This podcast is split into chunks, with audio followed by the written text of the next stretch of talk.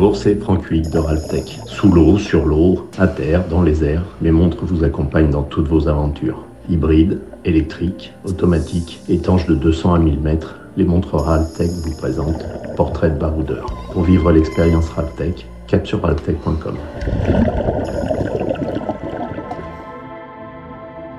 Le terre glacé, Alban Michon en a fait son terrain de jeu, de son école des explorateurs basés à Tignes, en passant par ses expéditions polaires, le Troyen, donc Alban Michon a fait de sa vie une véritable aventure. Sa soif de découverte, il la doit au commandant Cousteau.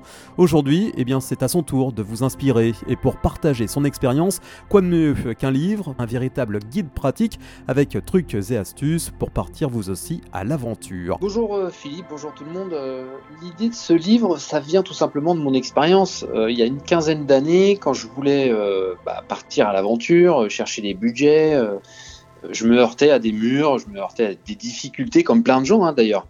et j'ai souvent cette anecdote de me dire, je faisais un dossier en Word avec une idée où je me suis dit, c'est la plus belle idée du monde, mon expédition c'est la meilleure, et en plus mon dossier il est extraordinaire. Jusqu'au jour où j'ai un copain qui me dit, mais ton dossier il est pourri. Euh, on fait pas des dossiers, en Word, et euh, il me dit, je vais le passer à un graphiste. je lui dis, mais c'est quoi un graphiste? Et euh, déjà, j'ai juste compris, quand j'ai revu le dossier arriver, qui était hyper beau, propre et très vendeur, je me suis dit, mais je savais même pas que les graphistes existaient, donc je me suis dit, j'ai tout à apprendre.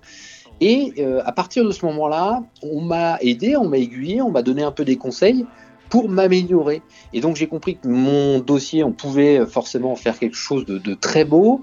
Euh, j'ai compris que mon idée n'était pas forcément extraordinaire et qu'il fallait euh, travailler encore un peu plus en détail euh, ce, bah, mes, projets d'aventure. Et c'est, tout ce que j'ai eu comme galère il y a 15 ans où je me suis dit, bah, j'ai envie de donner des conseils pour aider les gens qui veulent se lancer dans l'aventure. Divex, c'est le, gilet de sécurité qui équipe le scaphandrier qui va permettre d'accrocher le narguilé, la bouteille secours et éventuellement des outils. D'accord? Il est obligatoire, c'est un élément de sécurité. Euh, euh, aujourd'hui, Alban, est-ce que tu penses que tout le monde peut devenir un aventurier ou une aventurière? Sincèrement, que tout le monde peut euh, devenir à son niveau aventurier, aventurière, explorateur, exploratrice, mais vous savez, l'aventure, c'est pas forcément au bout du monde. Hein. L'aventure, c'est aussi, c'est d'ailleurs ce que je dis dans le livre, hein, c'est euh, de la micro-aventure aux expéditions les plus extrêmes. L'aventure, ça peut être aussi avec sa famille, de vouloir bivouaquer euh, à 50 km de chez soi dans la montagne qu'on a toujours euh, observé de loin.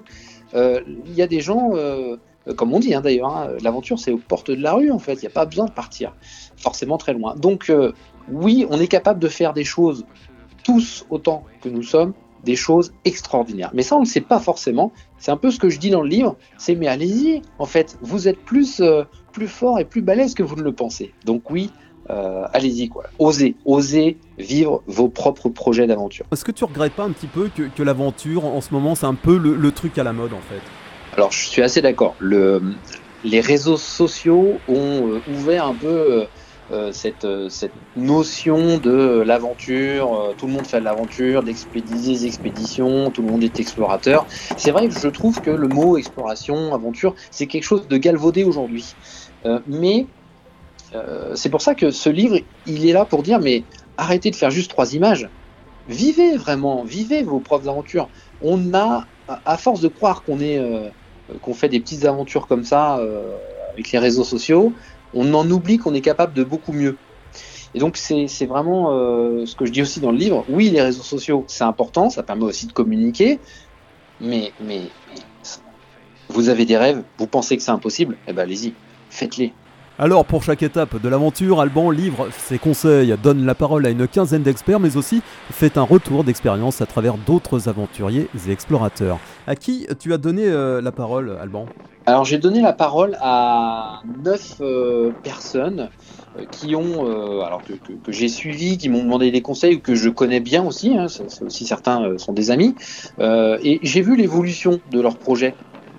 Et donc à chaque fois, euh, j'en tire une problématique. C'est-à-dire que euh, euh, j'ai un ami qui était parti réaliser une aventure en Amérique latine et très rapidement, bah, il y a des choses qui ont, qui, ont, qui n'ont pas fonctionné, il a fallu qu'il arrête son, aventure. Donc je reviens sur le fait de pourquoi il a fallu abandonner, qu'est-ce que l'échec, est-ce que c'est positif, négatif, et qu'est-ce qu'on peut faire pour éviter euh, d'abandonner une aventure? Donc euh, j'ai cet exemple, euh, j'en ai d'autres aussi. C'était au Curin avec Malia Metala et, et Mathieu Vitvoet qui partent dans, faire le défi de Titicaca, donc vraiment traverser ce lac mythique à plus de 3000 mètres d'altitude. et, ils sont venus s'entraîner chez moi à Tignes, à l'école des explorateurs, et l'idée c'était de donner un sens à son projet. Vraiment de justement parler de, que l'aventure a un sens, a, une valeur. Et je voulais euh, vraiment dans, ce, dans leur exemple parler de du sens qu'on donne à son projet. Aujourd'hui, on peut dire je suis le premier homme ou la première femme à, aller plus vite et plus loin euh, à traverser le pôle Nord, si on veut. Mais est-ce qu'on peut pas faire mieux en 2022 Donc, par exemple, je parle de tout ça dans le livre en disant euh, faites mieux et pensons 2022, pensons même 2030. Aujourd'hui, tout en préparant euh, son prochain défi, Biodysseus, euh, Alban entraîne, prépare et oriente une nouvelle génération d'aventuriers grâce à la seule et unique école des explorateurs de France basée à Tignes. Quel genre de prof justement euh, es-tu, Alban? Alors, je suis plutôt prof sympa, mais... mais en fait, je rentre beaucoup dans les détails. Si tu veux, il y a... quand les gens viennent, moi je fais des stages à la carte. 60% d'une aventure, c'est la même pour tout le monde. C'est la même colonne vertébrale de l'aventure. C'est-à-dire que pour partir à l'aventure, que ce soit une petite expédition où on cherche 5000 euros euh, euh, ou un, grand projet où on cherche 500 000 euros, il va falloir faire un dossier. Donc, euh, j'aide, j'aiguille, j'oriente pour faire un dossier qui soit, qui soit intéressant. Donc, cette colonne vertébrale, c'est aussi la sécurité, c'est aussi trouver une équipe, c'est aussi communiquer. Donc, c'est la même chose pour tout le monde. Euh, plus c'est gros, plus c'est un peu plus. Euh, euh, on, va un peu plus dans les détails, mais en tout cas, c'est la même chose. Ensuite, une fois qu'on est sur place, qu'on est. il nous reste 40% du travail à, accomplir. Je suis du prof, le prof sympa, encore une fois, mais qui va vraiment embêter les gens parce que souvent, encore une fois, ce que je retrouve chez les gens qui viennent me voir, c'est qu'ils sont tous sportifs et très sportifs. Et en fait, ce que les stagiaires oublient, c'est qu'une aventure, une expédition, c'est d'abord mental. C'est 70% dans la tête. C'est tous les détails. C'est la météo. C'est euh, qu'est-ce que tu fais si ton matériel y casse? C'est le what if. Le what if, c'est répondre à chaque problème, anticiper, avoir le plan A, le plan B, le plan C. Et en fait, ça, bah, les gens l'ont survolé et ils pensent que comme je suis sportif, je vais réussir mon aventure. Et ben c'est tout l'inverse moi, je préfère des gens qui sont moins sportifs, mais qui ont un mental de feu et, de, qui, sont prêts à, s'adapter à n'importe quel problème, que, que quelqu'un qui, Moi, j'ai beaucoup de gens d'ailleurs qui m'emmènent, qui, qui, veulent partir à l'aventure avec moi, qui me disent mais je suis triathlète, etc. Mais, en fait, c'est pas ça. C'est pas ça qui m'intéresse. Donc, euh, je peux être très chiant dans, dans les détails. ok.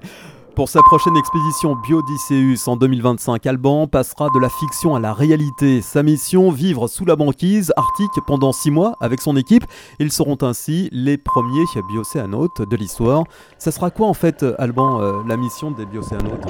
Alors, le concept, c'est de construire une base de recherche euh, sous-marine qui va être posée sous l'océan Arctique. En fait, sous la glace, on va être, on va être enfermé par les glaces, hein, par la banquise et la banquise euh, va durer à peu près 6 à 7 mois. Donc on, a euh, cette base qui va pouvoir recevoir 4 personnes, donc on appelle des biocéanotes, 4 personnes qui vont, euh, bah, on va pouvoir vivre à l'intérieur, mais pour deux raisons. Première raison, c'est parce qu'on a des objectifs scientifiques, donc scientifique, l'étude de, de l'environnement, voir évoluer l'environnement, parce que si on veut protéger notre monde euh, il faut connaître son évolution et partout hein, sur la planète, y compris dans les glaces, parce que c'est là où, en tout cas en Arctique, que le réchauffement se fait le plus important.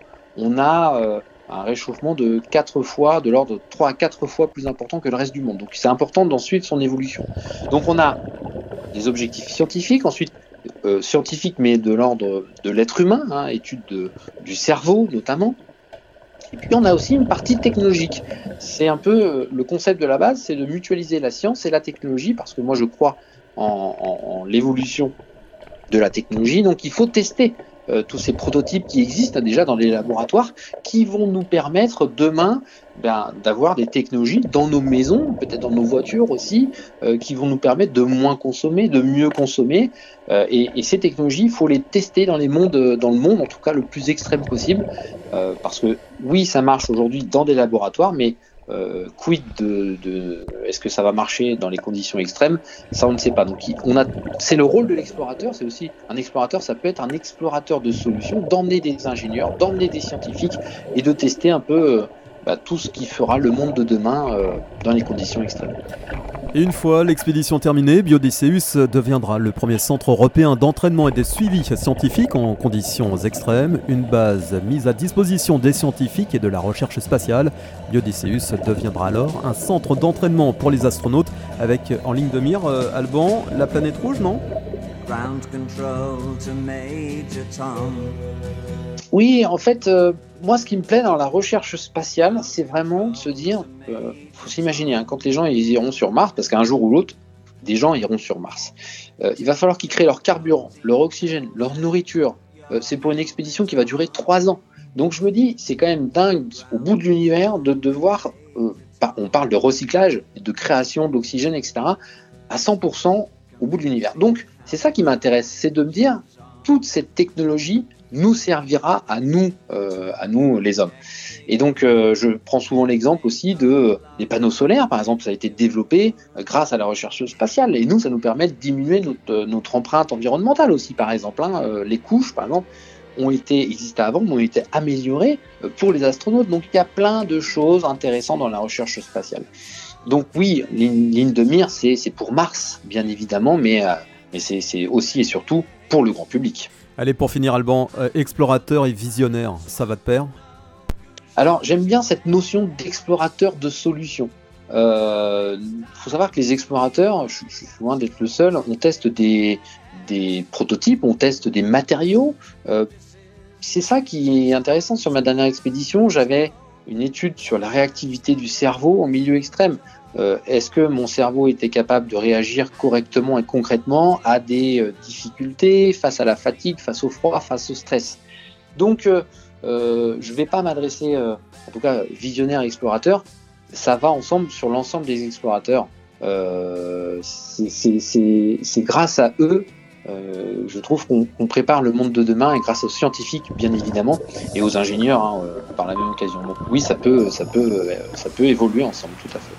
Ralph Tech vous a présenté Portrait de baroudeur avec ses montres WRX, WRV, WRB, sous l'eau, sur l'eau, à terre ou dans les airs. Les montres Ralph seront tous vos exploits. Pour vivre l'aventure, cap sur ralphtech.com.